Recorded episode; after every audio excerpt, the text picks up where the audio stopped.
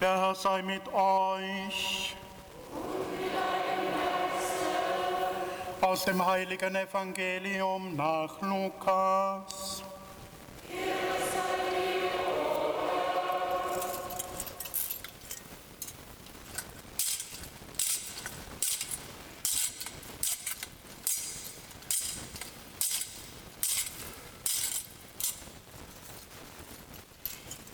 In jener Zeit kamen einige von den Sadduzäern, die die Auferstehung leugnen, zu Jesus und fragten ihn, Meister, Mose hat uns vorgeschrieben, wenn ein Mann, der einen Bruder hat, stirbt und eine Frau hinterlässt, ohne Kinder zu haben, dann soll sein Bruder die Frau heiraten und seinem Bruder Nachkommen verschaffen. Nun lebten einmal sieben Brüder. Der erste nahm sich eine Frau, starb aber kinderlos. Dann nahm sie der zweite, danach der dritte und ebenso die anderen bis zum siebten. Sie alle hinterließen keine Kinder, als sie starben. Schließlich starb auch die Frau. Wessen Frau wird sie nun bei der Auferstehung sein? Alle sieben haben sie doch zur Frau gehabt. Da sagte Jesus zu ihnen, nur in dieser Welt heiraten die Menschen, die aber, die Gott für würdig hält, an jener Welt und an der Auferstehung von den Toten teilzuhaben, werden dann nicht mehr heiraten. Sie können auch nicht mehr sterben, weil sie den Engeln gleich und durch die Auferstehung zu Kindern Gottes geworden sind. Dass aber die Toten auferstehen, hat schon Mose in der Geschichte vom Dornbusch angedeutet, in der er den Herrn, den Gott Abrahams, den Gott Isaaks und den Gott Jakobs nennt. Er ist doch kein Gott von Toten, sondern von Lebenden. Denn für ihn sind alle lebendig. Evangelium unseres Herrn Jesus Christus. Schwestern und Brüder, liebe Erstkommunionkinder, liebe Firmenbewerber, Kinder und Jugendliche, die ihr sonst noch da seid. Wir feiern heute Patrozinium und von diesem Evangelium, das wir gehört haben, lässt sich gut eine Brücke zum Leben des heiligen Martin schlagen. Auch wenn das vielleicht der eine oder andere während dem Hören etwas irritiert hat.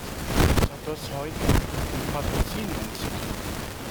Die Sadduzäer, das sind Theologen, die wollen Jesus aufs Glatteis führen. Und sie haben sich auch eine tolle Theorie ausgedacht, um zu beweisen, dass dieses Geschwätz von der Auferstehung eben nur Geschwätz ist.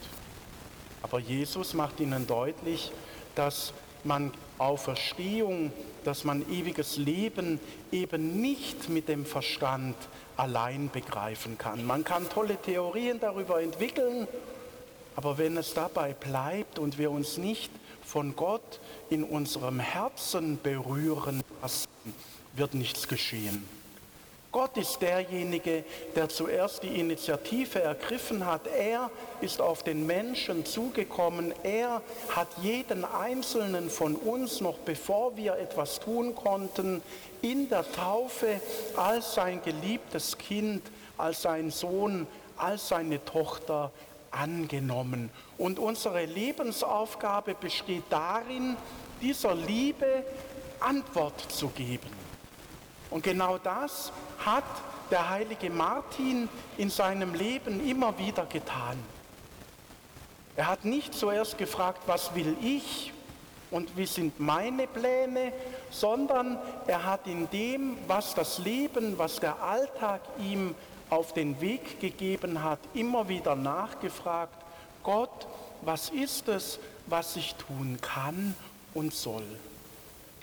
Und so hat er den Menschen die Liebe Gottes, die er selber empfangen hat, sichtbar gemacht, indem er sich den Menschen liebevoll zugewandt hat, indem er sich mit seinen Begabungen und Fähigkeiten Geliebten von Gott in Dienst nehmen ließ.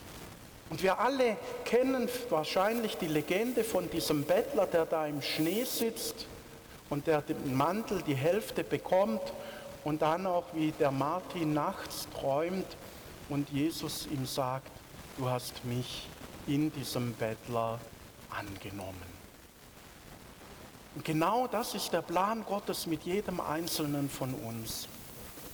Dass wir glauben, dass in den Menschen, dass in dir, Konstanze, Jesus zu mir kommen möchte.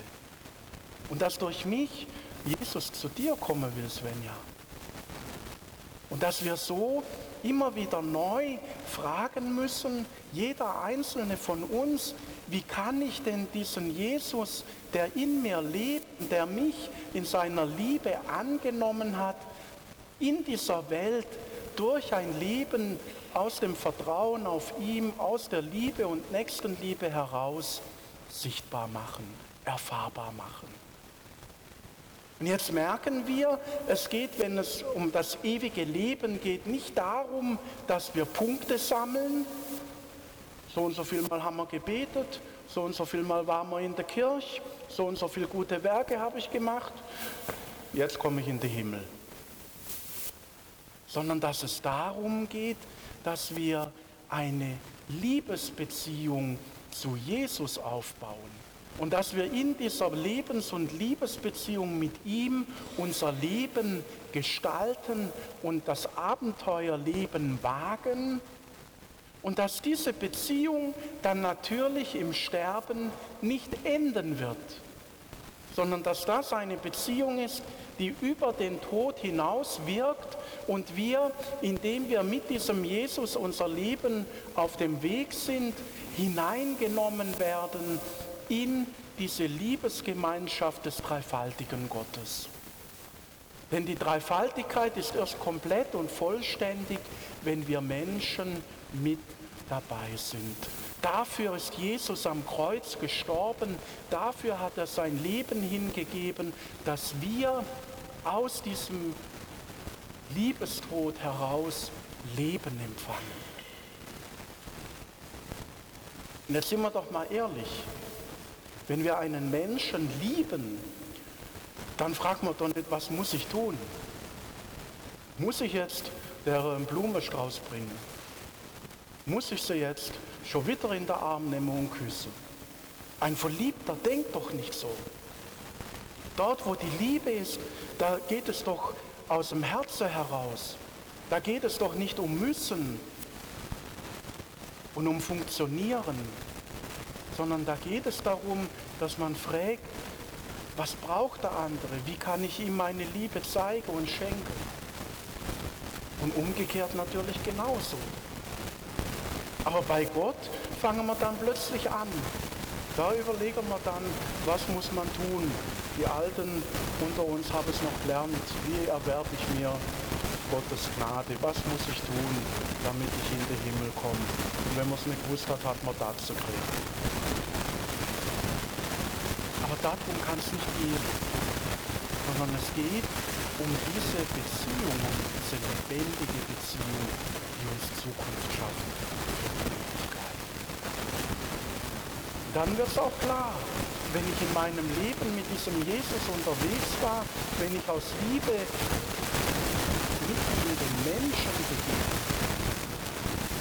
wenn ich mit ihm auch immer wieder neu mich inspirieren lassen habe, dass diese Liebe bewirkt in der Welt danach gelebt und gehandelt habe, dann wird das im Tod für die Ewigkeit eine Liebesbeziehung. Dann keine Zeit mehr Und wenn ich in dieser Welt eben nur um mich und um meine Probleme kreise, nur mich im Blick habe und alles andere als wertlos und nichtig erachte, und nur mit mir alleine auf dem Weg bin, dann wird es halt in der Ewigkeit aus.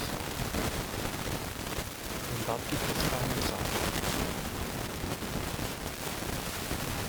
Und so stellt uns der Martin heute mit dem Patrozinium, aber Jesus vor allem mit seinem Evangelium auf die Frage, welches Leben will ich leben? Das, wo ich nur mich selber kreise oder das, wo ich mich mit Jesus auf den Weg mache und versuche, seiner Liebe, die er mir geschenkt hat, Antwort zu geben, indem ich liebend und